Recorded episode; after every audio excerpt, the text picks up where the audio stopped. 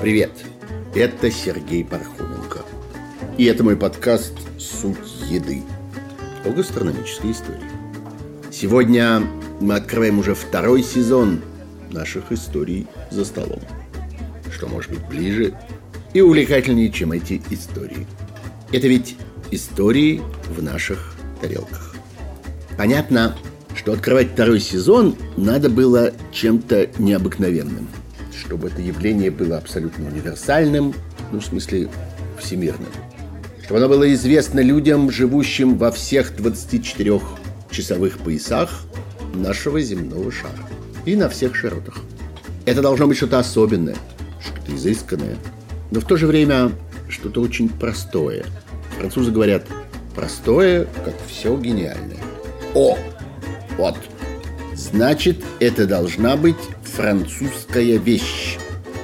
Незабываемая, переполняющая удивительными ассоциациями и яркими, необыкновенно жаркими чувствами, но и доступная каждому. В сущности, скромная, народная. Таких гастрономических феноменов, в которых все это бы соединялось, и такие противоречивые качества уживались бы совсем естественно, на свете немного. Но одна точно есть. Сегодня про круассан.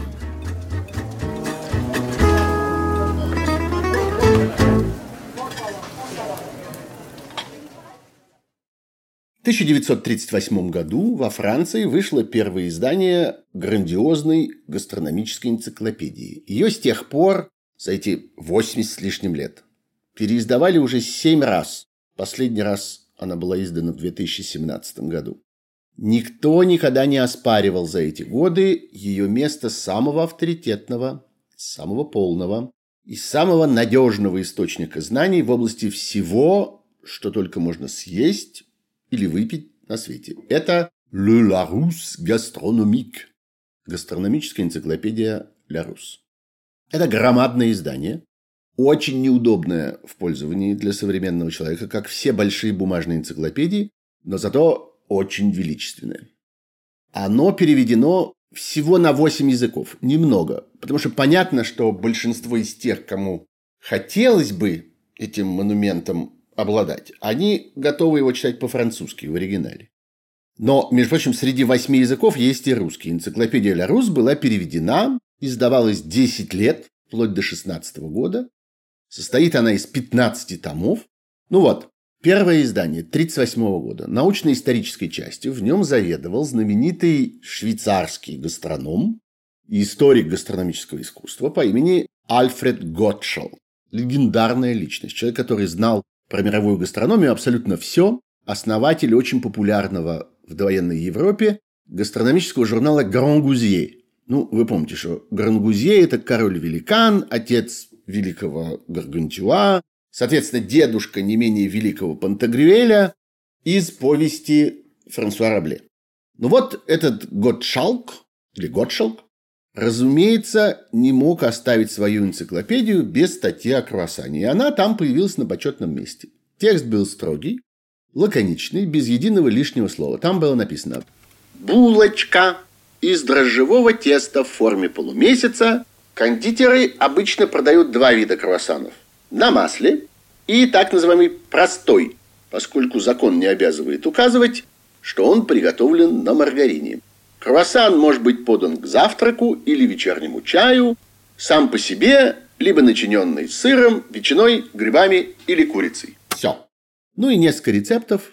Парижский круассан, венский круассан, чуть-чуть отличается по пропорциям в тесте, сытный круассан с начинкой. И дальше шла историческая часть. Это изысканная выпечка. Впервые появилась в Будапеште в 1686 году когда турки осадили город. Чтобы проникнуть внутрь городской крепости, они вырыли подземный ход. Однако пекари, вышедшие на работу еще до восхода солнца, услышали шум, производимый турками, и подняли тревогу.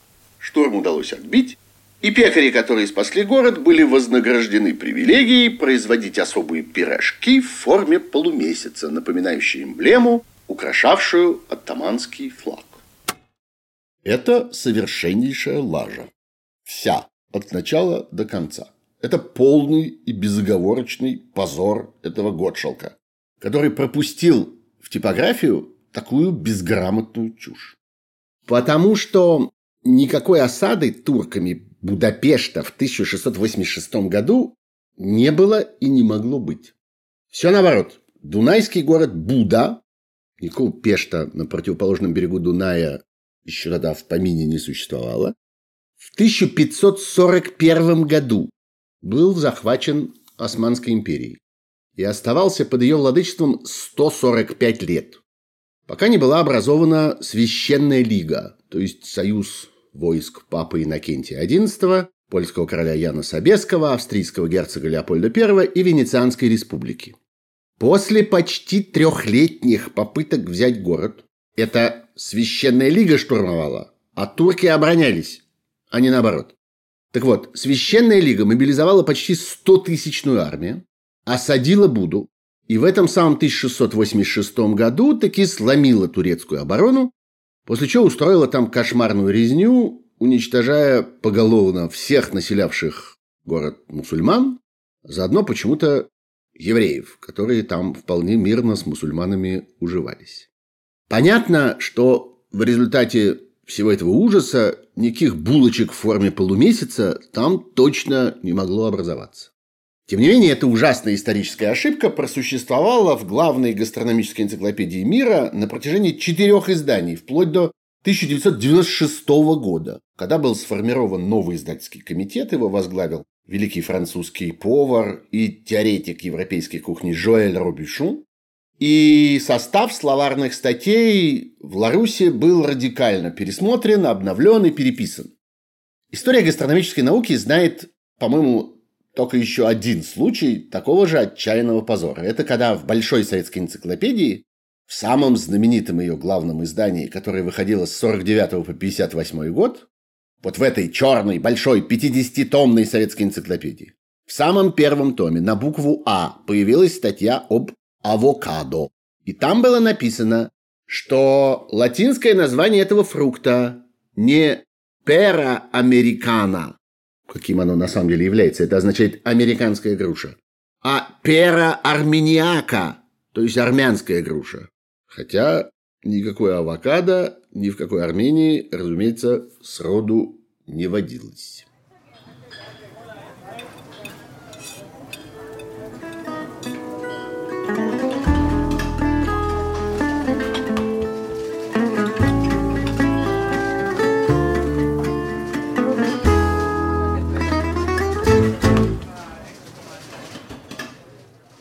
Ну вот. Но, между прочим, злоключение исторической легенды о происхождении круассана этим ларусом несчастным не кончилось. Прошло 56 лет со дня жуткого позора Альфреда Готшалка. И в 2004 году на мировые экраны вышел фильм Стивена Спилберга «Терминал». Я думаю, что многие из вас смотрели. Это такая прелестная романтическая комедия про человека, рабочего плиточника из богом забытой восточноевропейской страны Кракоджии, который волей всяких политических обстоятельств оказался заперт в терминале Нью-Йоркского аэропорта. И вот он там вынужден жить на протяжении многих месяцев. Этого рабочего по имени Виктор замечательно играет Том Хэнкс. А по ходу сюжета у него случается роман со стюардессой, тоже какого-то неопределенного восточноевропейского происхождения. Ее там зовут Амелия, ее играет Кэтрин Зетта Джонс. В какой-то момент у них происходит там, в аэропорту, романтический ужин при свечах. И во время него трогательное объяснение в любви. И вот героиня Кэтрин Зетта Джонс, чтобы как-то начать разговор, преодолеть смущение, начинает рассказывать своему этому Тому Хенксу историю изобретения круассана. У них там круассан на столе лежит. И это ужасно нежный, такой печальный и в то же время драматичный разговор. Она говорит, а вот вы знаете, что круассан был изобретен в Румынии? Расскажите, говорит он.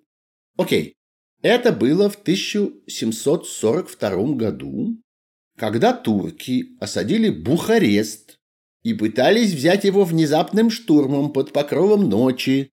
Однако городские пекари... И тут у нее начинает, как на грех, орать пейджер. Она сбивается, смущается, говорит, что это глупая история, что никого на самом деле не интересует, как был изобретен круассан, и что даже сами румыны в гробу видали, изобрели они круассан или не изобрели, а он ей говорит, что нет, ну как же, не видали в гробу, это историческая правда, это важно. Ну и вот они как бы ссорятся, и потом у них как-то так не получается объясниться в любви. Здорово, в общем. Просто необыкновенно. Посмотрите этот момент на досуге, да и вообще все кино прекрасно. Только это все, конечно, тоже чушь. Очередная русско-турецкая война в ходе которой турки теоретически могли бы осаждать Бухарест. Кончилась еще в 1739 году Белградским мирным договором, кстати, очень несчастливым для России. И дальше в тех местах на 30 с лишним лет воцарилось такое относительное спокойствие под властью Османской империи. В 1742 году никто, никого уж точно в тех местах не штурмовал, и никаких булочек отважным пекарем не жаловал. Для того, чтобы закончить этот парад исторических ошибок и нелепостей, все-таки придется, видимо, рассказать тут официальную, самую распространенную версию исторического происхождения круассанов. Ее опробовали тысячи экскурсоводов на сотнях миллионов туристов. Ей все верят. Она совершенно утвердилась в мировой гастрономической литературе, в европейском краеведении, в туристических путеводителях, повсюду, согласно ей, круассаны были впервые созданы в Вене. Ну да, все эти Будапешты, Бухаресты и прочие всякие кракожи, это где-то там неподалеку, на востоке Европы. И тут действительно долгими веками продолжалось соперничество с турками коварными. Османские армии действительно любили и умели осаждать города, брали их штурмом при помощи подкопов, вся надежда была на пекарей, которые в самом деле просыпались до рассвета, чтобы замесить свое утреннее тесто в этих своих пекарнях, которые, кстати, располагались чаще всего в полуподвальных помещениях, то есть оттуда отлично слышно, как турки брецают своими ятаганами и шуршат лопатами, когда роют очередной тоннель. В 1683 году, вовсе не в 86-м, как в Ларусе было написано, османские войска осадили никакой не Будапешт, а Вену. Я всегда стараюсь погружать мировые события в какой-то контекст русской истории и находить для них место, так сказать, вот на шкале времени российских событий. Ну вот это все как раз то время, когда в России номинально занимали престол два царевича вместе. Иван V Алексеевич и Петр I Алексеевич. Они сидят на специально построенном для них троне с двумя сиденьями, но фактически не правят. Власть остается в руках царевны Софьи Алексеевны, которая, в свою очередь, опирается на разных своих фаворитов, всяких Милославских, Василия Голицына, Федора Шокловитова, Помните из школьного курса истории? Или, может, у Акунина читали недавно? Это все кончится в июле и в августе 1689 года, когда Петру удалось отстранить от власти эту свою сестру Софью, заставить брата Ивана передать ему полномочия для единоличного управления, взять под контроль стрелецкие полки, которые пытались против него бунтовать, наказать всех этих голицыных шокловитых. Ну и вот так начинается великая трагическая эпоха Петра I.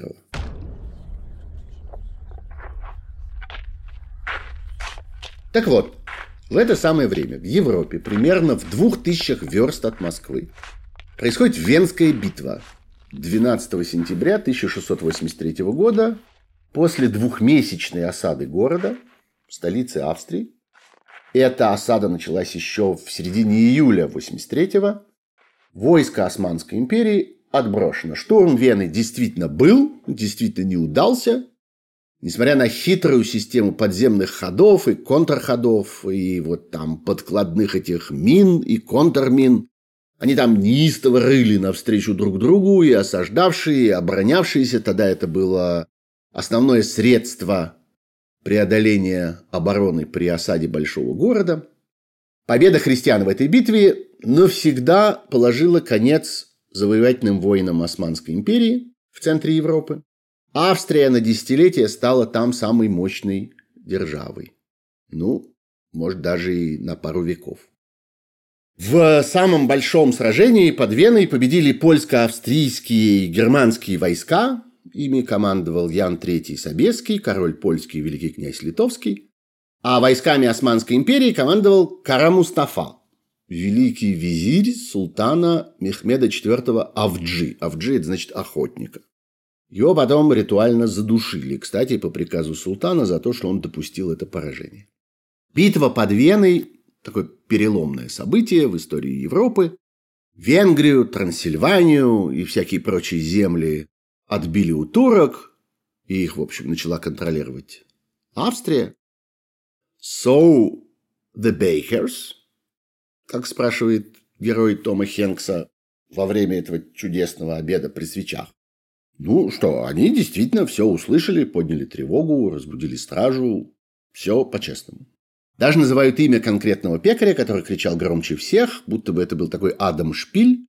Это он увидел вылезающих из-под земли турок, поднял тревогу, город был спасен и всякое такое. Ну и дальше следует легенда о том, что Леопольд I, эрцгерцог австрийский, предоставил ряд привилегий храбрым пекарям, снизил налоги на хлебную торговлю, датировал поставки, и вот они это, собственно, и отпраздновали.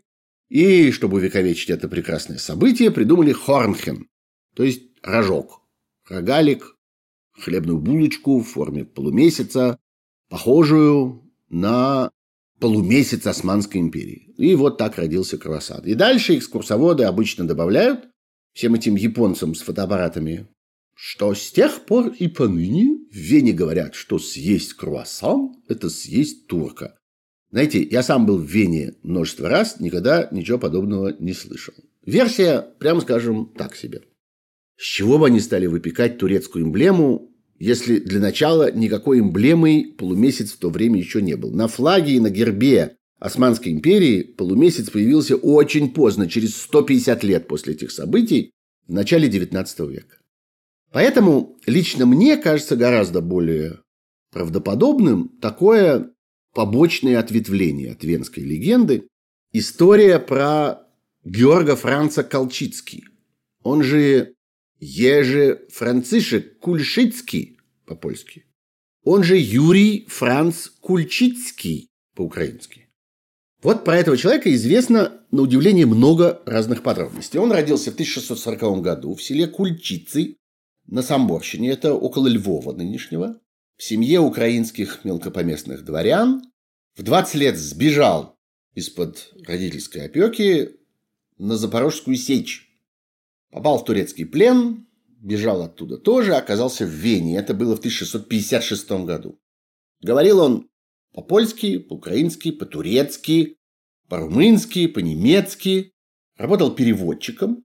И в середине 1660-х годов был принят на работу в Восточную торговую компанию.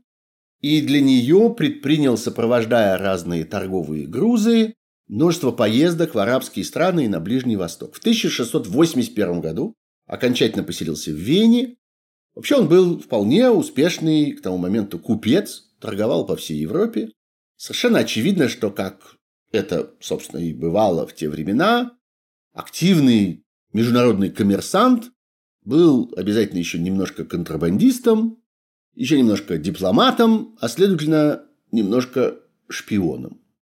И вот во время турецкой осады летом 1683 года он был в Вене.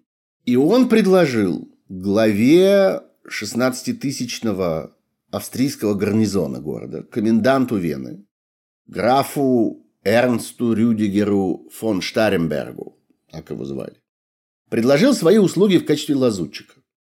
То есть ему было 43 года. Он серьезный, солидный, богатый человек, совсем не мальчик, что называется. И есть целый ряд документов, всякой переписки, мемуаров, исследований, из которых следует, что действительно именно он оказался курьером, который ходил туда-сюда между гарнизоном осажденной Вены и армией Леопольда и Яна Собеского, которая приближалась с севера очень медленно. И для этого он переодевался в турецкое платье, еще переодевал кого-то из своих слуг, которых брал для сопровождения, ходил через линию фронта под видом то ли нищего, то ли какого-то бродячего торговца какой-то мелкой дребеденью и очень помог. И когда осада была наконец снята, война выиграна, Кульчицкому предложили самому выбрать себе награду. В то время это делалось довольно часто. Таким образом можно было получить и дворянский титул вместе с э, землями, которые потом становились родовыми. Или можно было занять какой-нибудь важный государственный пост, или просто выпросить большие деньги. И вот тут Кульчицкий делает, видимо, свое самое успешное в жизни коммерческое предложение. Он просит отдать ему запас зеленого необжаренного кофе. 300 мешков, которые были найдены в брошенном обозе османского главнокомандующего, вот этого вот великого визиря Кара Мустафа. Через полминуты продолжим. А пока скажу, что мой подкаст «Суть еды» очень нуждается в вашей поддержке. Денег никаких я на нем пока не зарабатываю. Делаю его просто из интереса и из любви к гастрономической истории. А вот труда он требует очень большого и оборачивается немалыми расходами. Без вас я просто не смогу эту работу продолжать. Пожалуйста, зайдите на мою страницу на платформе Patreon. Подпишитесь на регулярную поддержку проекта. Сумма может быть совсем маленькой, но все равно она мне очень поможет. patreon.com slash суд, нижнее подчеркивание, еды. Большое спасибо. Кульчицкому отдали этот кофе. И он открыл большую кофейню под названием «Под синей бутылкой». Почему она так называлась, бог ее знает. «Под синей бутылкой». По адресу Штокемайзенплац 4. Это идеальное место, самая оживленная площадь города до сих пор. Прямо перед входом в главный собор города Святого Стефана – ну, дома этого нет. На этом месте давно стоит такое модерновое здание, очень уродливое, с каким-то стеклянным эркером и куполом. Кто бывал в Вене, хорошо это место знает и помнит. Ну вот, он там, напротив входа в собор, где толпы людей ходят, стал варить кофе и предлагать его посетителям. И торговля шла плохо, хотя location был шикарный, прямо скажем. Ну, просто потому что кофе в те времена вовсе не был таким популярным и распространенным напитком, как сейчас. Этот Кульчицкий, так сказать, был э, провозвестником новой моды. Она еще не сложилась тогда.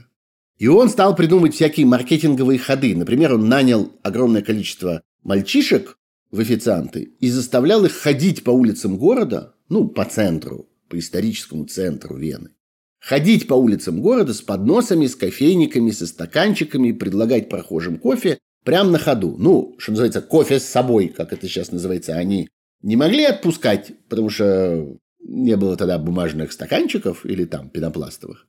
Но они вот наливали в чашечку и ждали, пока клиент прям стоя выпьют, а потом шли дальше. Одновременно этот Кульчицкий экспериментировал еще по, собственно, гастрономической части. Он пробовал разные обжарки, он бывал на Востоке и понимал, что от обжарки многое зависит, перемешивал разные сорта, добавлял специи, ароматизаторы. Потом стал добавлять кофе молоко и сливки, сахар, мед. И, в общем, именно так пошла всеевропейская слава Вены как кофейной столицы, потому что вот тут уже у него начали находиться всякие последователи и конкуренты. И кофе, что называется, пошел. Фактически тогда появился знаменитый венский меланж – то есть кофе, сваренный сразу на молоке или на сливках. Ну, хотя, да, там, скажем, вспенивать молоко, вот как сейчас это происходит, научились гораздо позже, только в конце 19 века. И именно тогда в кофейнях стали устанавливать специальные машины для этого. Ну и следующим шагом была выпечка. Кульчицкий не только заработал свой исторический титул, вот его называют там, человек, который приучил Европу пить кофе. И за это в его честь в Вене названа улица, есть музей, поставлен ему памятник, и еще памятники есть много где, например, во Львове, в самом центре, на площади Даниила Галицкого, есть памятник Кульчицкому. Но он еще и разработал фактически современный стандарт кафе, где кофе сопровождается сладкой выпечкой и всякими кондитерскими изделиями.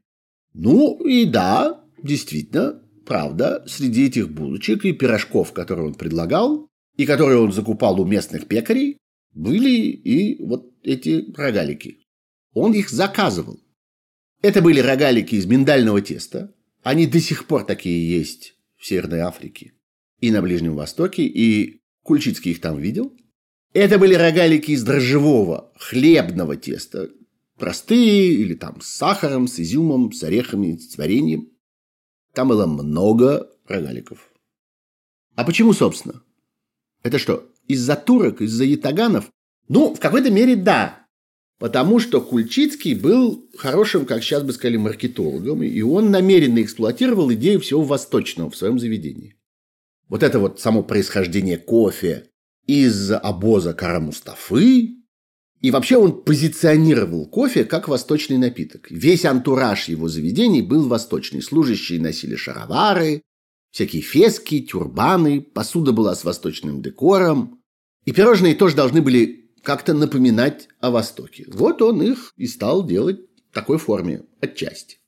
И тут нам, кстати, надо отъехать в историю немножко поглубже. Дело в том, что хлеб, булочки, всякие пирожки, печенье в виде полумесяца существовали в Европе очень давно и ассоциировались с Востоком очень прочно, без всякого османского знамени, без всяких армий, без всяких осад, штурмов и прочего. Вот, например, известен такой исторический факт. 1528 году, больше чем за сто лет до описываемых тут венских событий и всей этой истории с хитрым Кульчицким, французский король Франциск I обратился к султану Сулейману Великолепному. Это, может быть, самая известная фигура в истории Османской империи, с просьбой вернуть христианам в Иерусалиме церковь, которую турки превратили в мечеть. Откровенно говоря, я не могу вам сказать, был ли это храм гроба Господня или какая-то другая церковь, не нашел. Ну вот, что-то такое он попросил, а султан вроде согласился. И по версии некоторых историков тогда был подписан тайный договор между Францией и Османской империей. Франциску Первому это было очень важно, потому что он пытался противостоять императору Священной Римской империи и королю Испании одновременно Карлу V в Средиземном море. И вот это сотрудничество с турками ему позволило эффективно бороться против испанского флота. В 1536 году Франция стала первой европейской державой, которая получила у Турции, очень мощной Турции, коммерческие привилегии. Турции, впрочем, неправильно это называть. Да-да, я понимаю, это больше, чем Турция. Это Османская империя. Ну, окей, для простоты. И это все позволяло французским судам свободно плавать в османских водах, под вот этим их э, флагом с э, королевскими лилиями, и каждое судно, принадлежавшее другим странам, должно было плавать именно под французским флагом и просить разрешения у французских консулов для ведения торговли. И, кроме того, Франция получила право построить часовню для посольства в Константинополе в районе Галата. Эти привилегии еще обеспечили определенную защиту Франции для всего католического населения, которое сохранялось в Османской империи и в Константинополе, и за его пределами.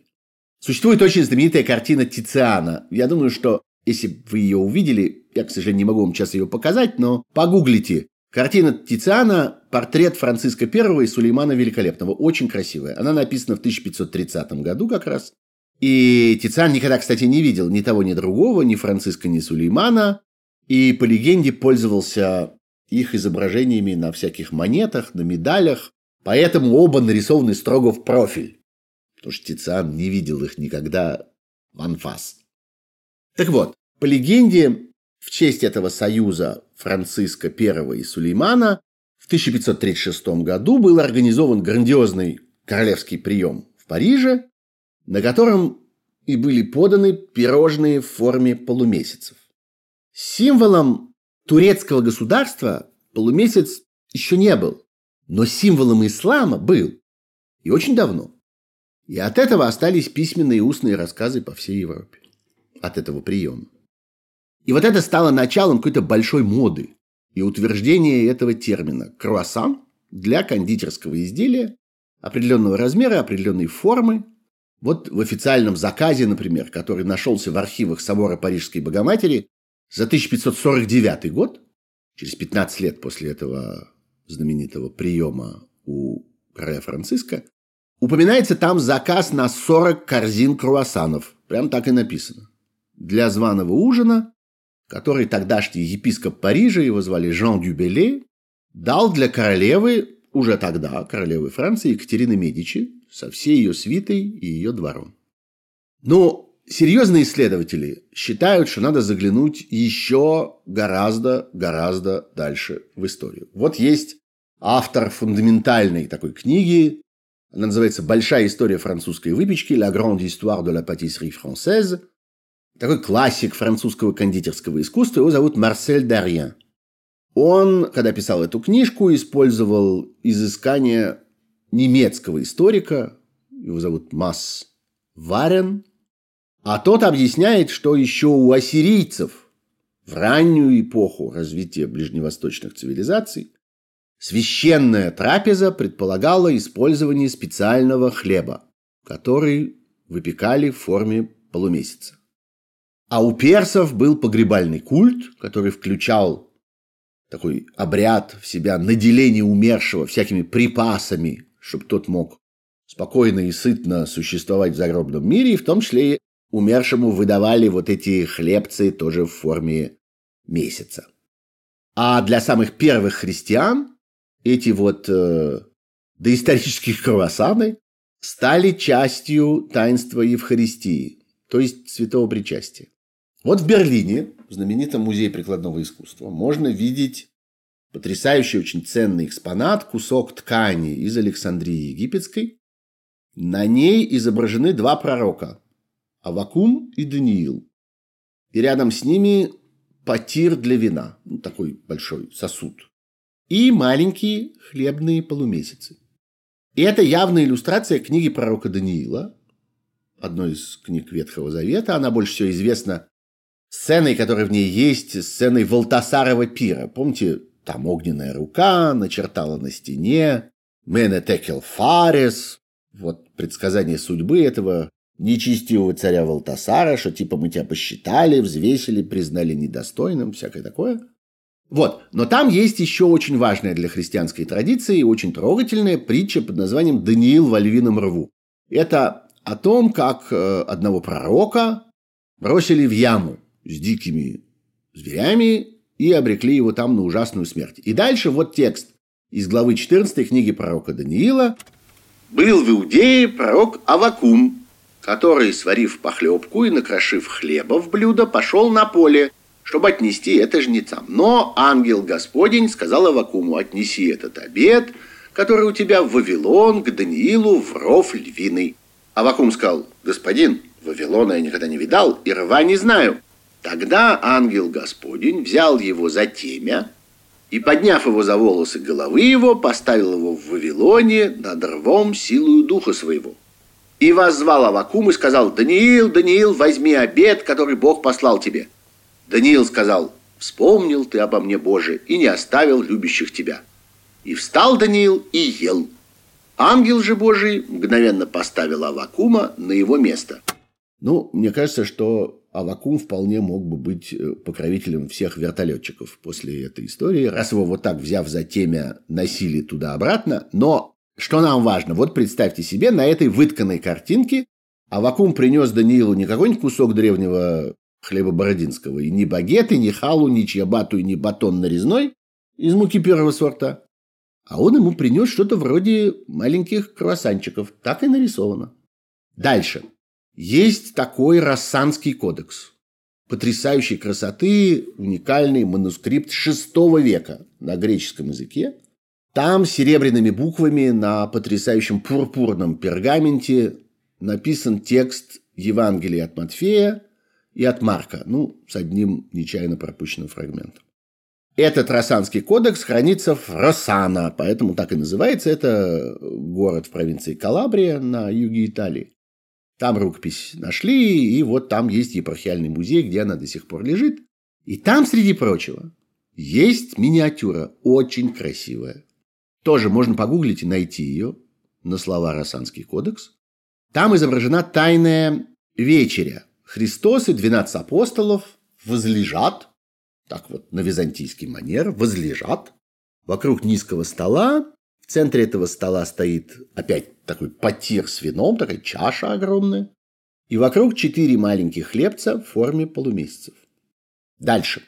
Есть такой золотой кодекс Эхтернаха, он же книга Евангелий из Эхтернаха. Это золотыми буквами.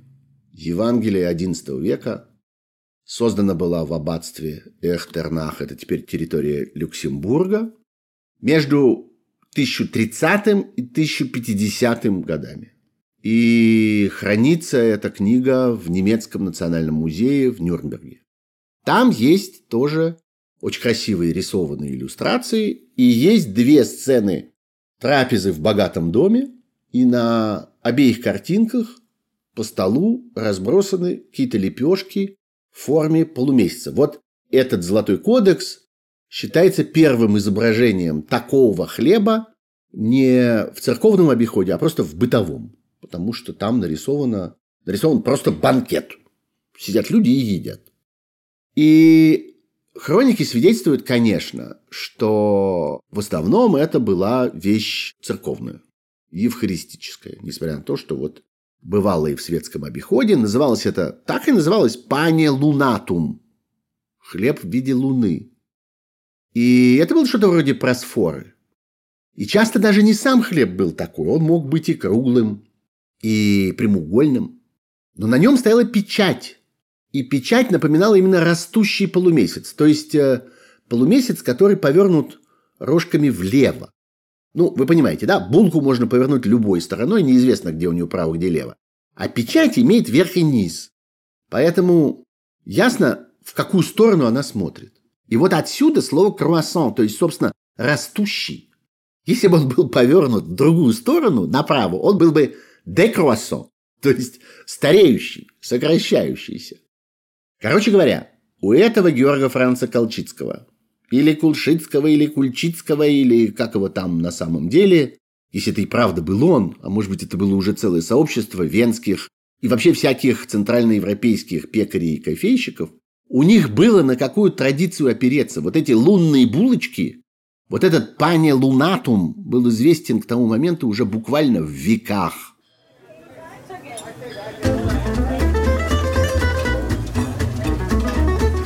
Через полминуты продолжим. А я только хотел вам напомнить, что у меня есть книжка. Я ее писал много лет. В ней очерки о гастрономической географии и о гастрономической философии. Книжка называется «Все сначала». Вы можете найти ее в электронной текстовой версии, а также еще в аудиоверсии на сайте Litres.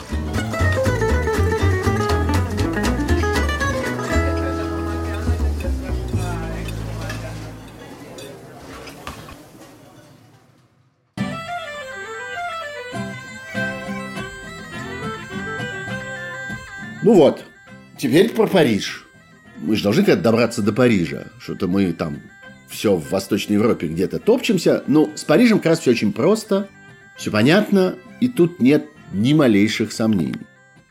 1770 год.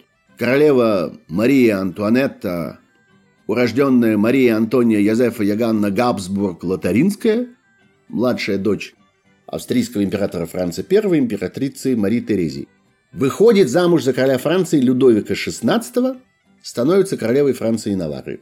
К 1770 году в Вене уже вовсю цветет культура потребления кофе и бесчисленных всяких сладостей и пирожных к нему. Все это она привозит с собой в Париж. Между прочим, это именно та Мария Антуанетта, которой приписывают знаменитую фразу насчет того, что если у крестьян нет хлеба, то пусть они едят пирожные. Хотя это, конечно, плохой перевод на русский с французского. На самом деле она сказала, пусть едят бриоши. Бриоши к тому времени выпекали самые разные формы, так что мы вполне можем допустить, что когда она это говорила, она имела в виду в том числе круассаны. Но в любом случае все это кончилось для нее плохо. В октябре 1793 года, вы помните, она была осуждена конвентом и казнена на гильотине. Венская выпечка, вот эта вот, которую Мария Антуанетта привезла с собой, со своей родины, За время ее правления большого распространения во Франции не получила, но стала заметным характерным элементом такого придворного аристократического меню. Но настоящей моды, настоящего распространения, настоящего триумфа для круассанов надо было ждать еще полвека до 1853 года, пока на французском престоле не появилась последняя императрица Франции, супруга императора Наполеона III. Это уже была реставрированная Вторая империя. Ее звали Мария Евгения Игнасия Агустина Палафокс де Гузман Порто Кареро и Киркпатрик. Она была наполовину испанка, наполовину шотландка. До замужества ее называли, тем не менее, на французский манер Эжени де Монтихо, а на престоле она стала называться императрицей Евгенией. Вот этот Марсель де Риен, которого мы уже упоминали, он утверждает, что именно при этой Евгении круассан перестал быть просто булочкой из сдобного теста, которое замешивали там на изрядном количестве яиц и молока, и вообще ушел из-под контроля пекарей. Он перестал быть хлебом, а переместился в царство кондитеров. Он стал пирожным фактически.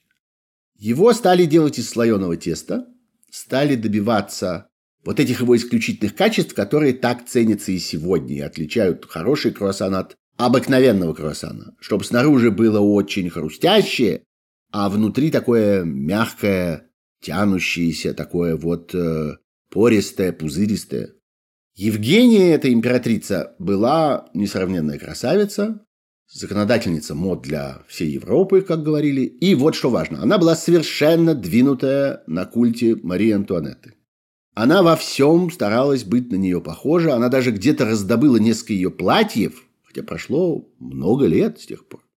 И в одном из этих платьев она даже позировала для своего самого знаменитого официального портрета. И вот именно она ввела в обращение слово «венуазри», то есть «венские штучки», вот так я бы это перевел.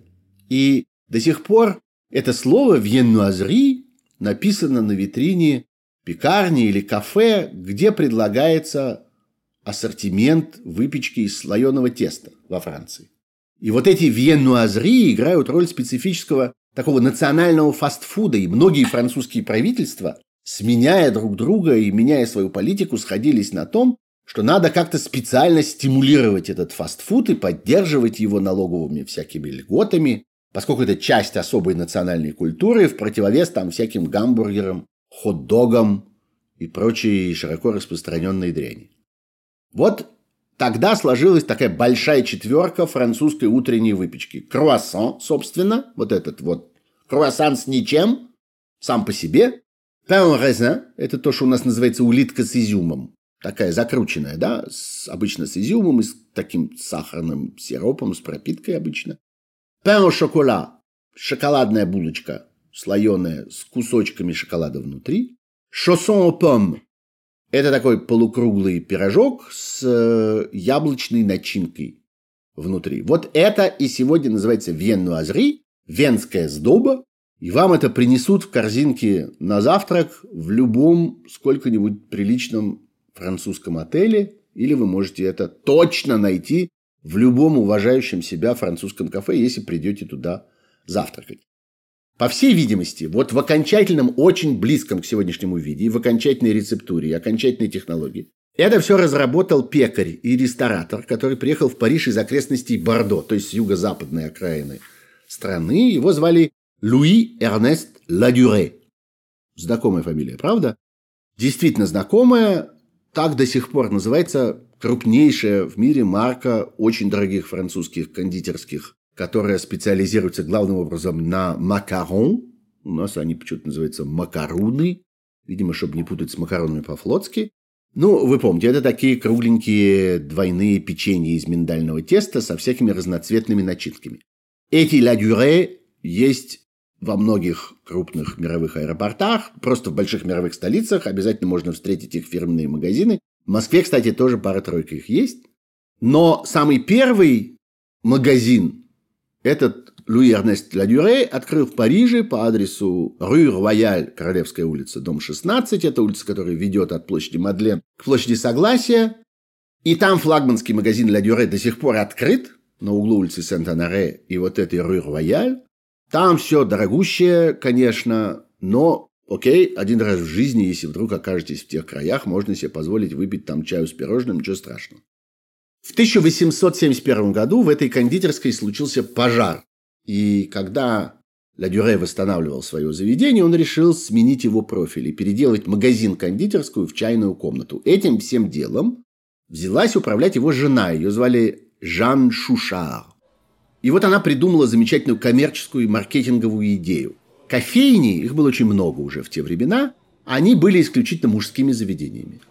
Там читали газеты, обсуждали политические новости, устраивали всякие коммерческие переговоры, подписывали сделки, играли в шахматы, в карты, рассказывали ужасные сальные анекдоты. И если женщина появлялась в кофейне, это было довольно откровенным сообщением, что она много на что готова. И что ее добродетель как-то находится не на самом высоком уровне.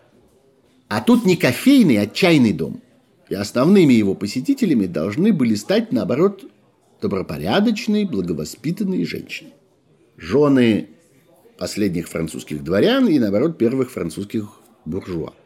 И там, в Януазри, вот это вот, прежде всего, круассаны оказались идеальным ассортиментом для вот этого типа заведений. И дальше по всей Франции – началось триумфальное шествие этих самых салон дю те, чайных салонов, где посетителям предлагались прохладительные напитки, горячие напитки, кстати, кофе ничуть не реже, чем чай, вопреки названию, и к ним всякие десерты и выпечка. В 1906 году вышло самое солидное на тот период справочное кулинарное издание «Кулинарная энциклопедия» под редакцией Огюста Колумбье. Это основатель французской академической школы гастрономии, она до сих пор существует. И там в Януазри уже практически ничем не отличаются от сегодняшних. И рецепт, который там приводится, это фактически тот же самый рецепт, который вы найдете сегодня в любой хорошей французской поваренной книге или на любом хорошем гастрономическом сайте. Основа круассана – это великое, без всякого преувеличения, французское изобретение пат слоеное тесто. Состав у него довольно простой. Мука, дрожжи, сахар, молоко, немножко сливочного масла, чуть-чуть соли. Его принято долго и тщательно месить, пока вот не заработает клейковина в этой высококачественной белой муке. Потом долго растаивать, иногда целые сутки, дважды или трижды обминать. А потом начинается самое интересное. В дело вступает сливочное масло. Настоящее французское сливочное масло. И именно оно заставляет нас считать, что это тесто в точности французское, а никакое не австрийское, не венское, я не знаю, не бельгийское, не немецкое, не швейцарское, не итальянское, никакое еще. Масла нужно много. По весу там сливочного масла не меньше, чем половина от веса всех остальных ингредиентов, которые пошли на тесто.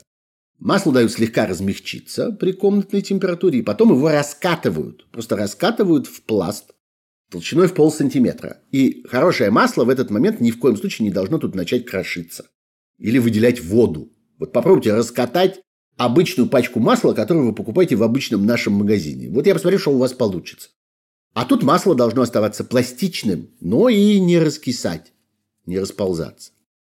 Лучшее в мире масло для слоеного теста производится в районе Пуату-Шаронт. Это немножко южнее долины Луары со всеми ее знаменитыми замками.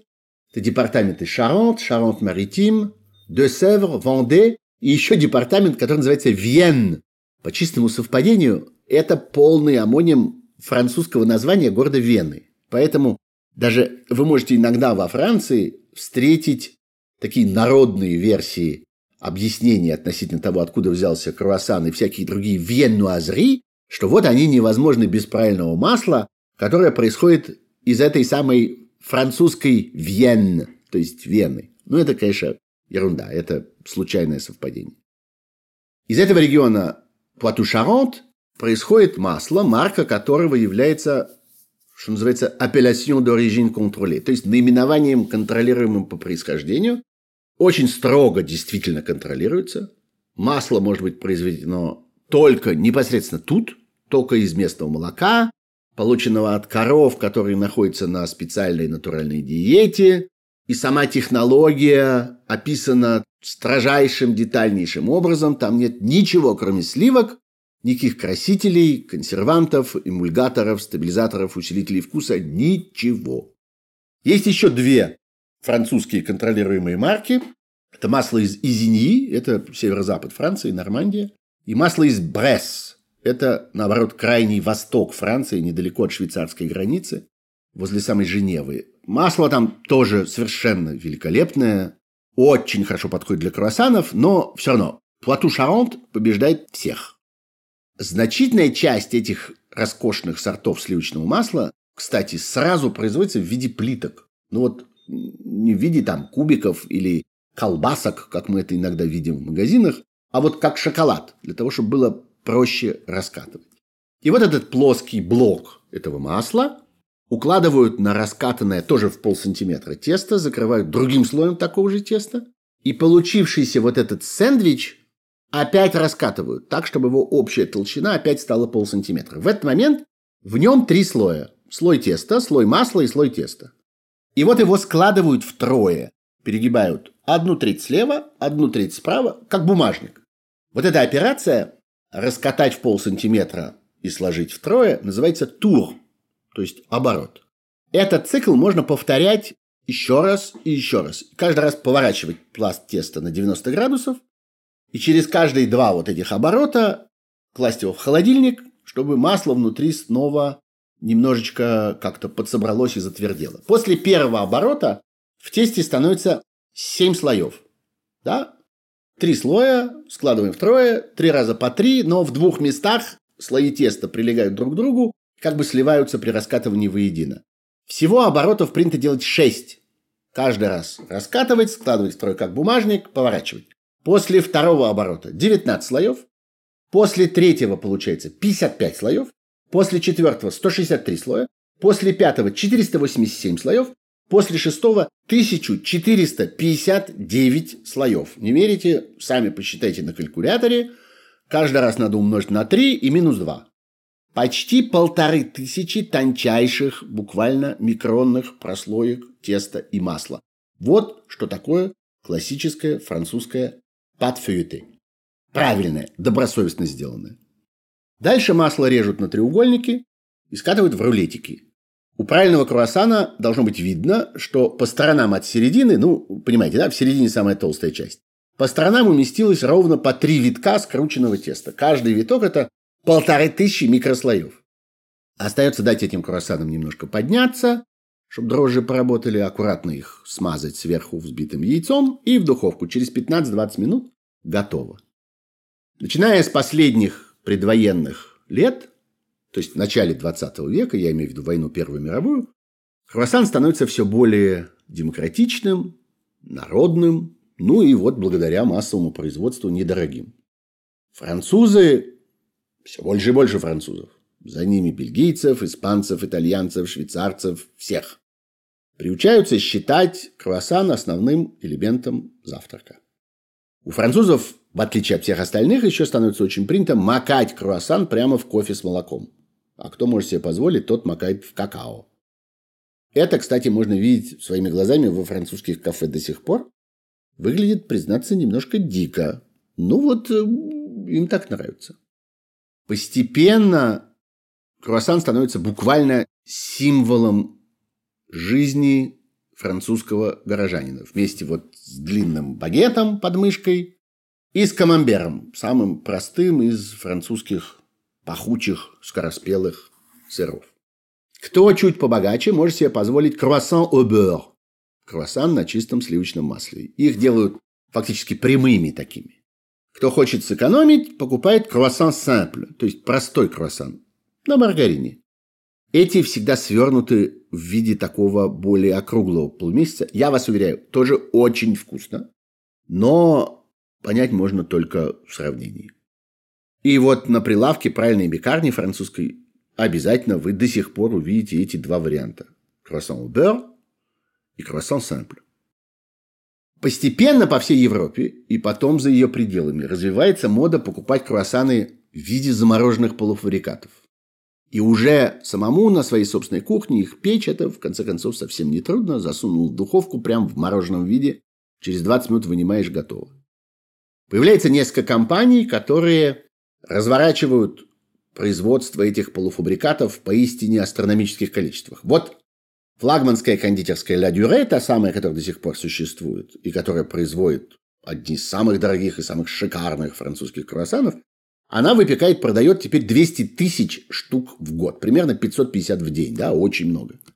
Но вот есть компания, которая называется Бридор. Самая большая во Франции компания замороженных полуфабрикатов для выпечки высокого класса. Она владеет несколькими заводами, в том числе самым большим. Он построен возле французского города Рен, это на западе страны, в Британии. Она производит 500 тысяч замороженных заготовок для круассанов в день. Это очень хорошие круассаны. Кстати, они на идеальной белейшей муке. Тесто выстаивается чуть не сутки, никто не торопится. И только масло из Пуату Шаронт, без глупостей, вполне можно доверять. И вот именно эти круассаны вы едите в хороших, дорогих кондитерских, когда оказываетесь по всему миру. Их ежедневно развозят самолетами по всем континентам, больше чем в 90 стран мира. И в Австралию, в Южную Африку, и в Токио, в Сан-Франциско, в Нью-Йорк, везде. И оборот только вот этой компании Бридор почти 700 миллионов евро в год. Сегодня круассан перестает быть кондитерским изделием, а становится основой для всякого фастфуда, всякой еды на скорую руку. Можно его есть в натуральном виде, намазывая маслом, вареньем, медом. Некоторые любят размотать круассан по этим самым знаменитым его трем оборотам. Намазать чем-нибудь и свернуть обратно. Французы, кстати, считают это неприличной манерой. И говорят, что вот э, сразу узнаешь иностранца таким образом. Ну и что? Мы не боимся, узнайте в нас иностранцев. Но может этот круассан наполниться и чем-то соленым или острым, в зависимости от страны. Может стать сэндвичем с ветчиной, с сыром, с грибами, с курицей, с креветками, с яичницей. В Испании он часто с традиционным картофельным омлетом, то есть тортией. В Ирландии например, с салатом из капусты, в Англии с ростбифом, в Италии с моцареллой, в Японии миллионы круассанов в год съедают с салатом из тунца, с луком и с майонезом. Там это самый популярный рецепт. Круассан стал всемирным достоянием. Он победил всех конкурентов у себя на родине. Теперь вот отчаянно сражается с булочкой для гамбургера за звание самой распространенной в мире выпечки. И еще неизвестно, чем эта битва гигантов кончится. Ну и напоследок самое главное. У меня к вам просьба. Никогда, слышите, никогда не покупайте готовые круассаны долгого хранения в разноцветных целлофановых упаковках и с начинками. Уважайте великую круассанскую эпопею.